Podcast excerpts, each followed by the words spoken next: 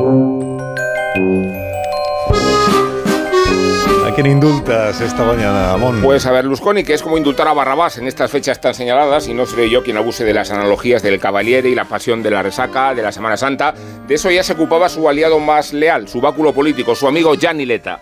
Quindi gli possiamo fare un augurio di Es, Pasqua. dice Letta que felicitemos a Silvio en estas fiestas pascuales y que Berlusconi ya ha emprendido el camino del renacimiento, cuando no de la resurrección, de tal manera que el magnate italiano redondearía su fertilísima ejecutoria con el regreso de Ultratumba, desahuciado como estaba entre la leucemia, la pulmonía, los 86 años y las secuelas de la cirugía plástica.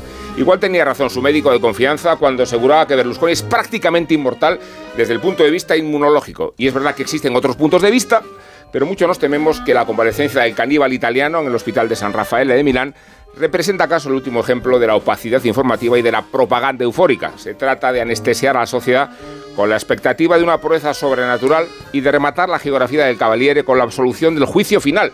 Pero no resultaría sorprendente, Carlos, que el sacerdote llamado a administrarle la extrema terminara encontrándose en la obligación de practicar un exorcismo.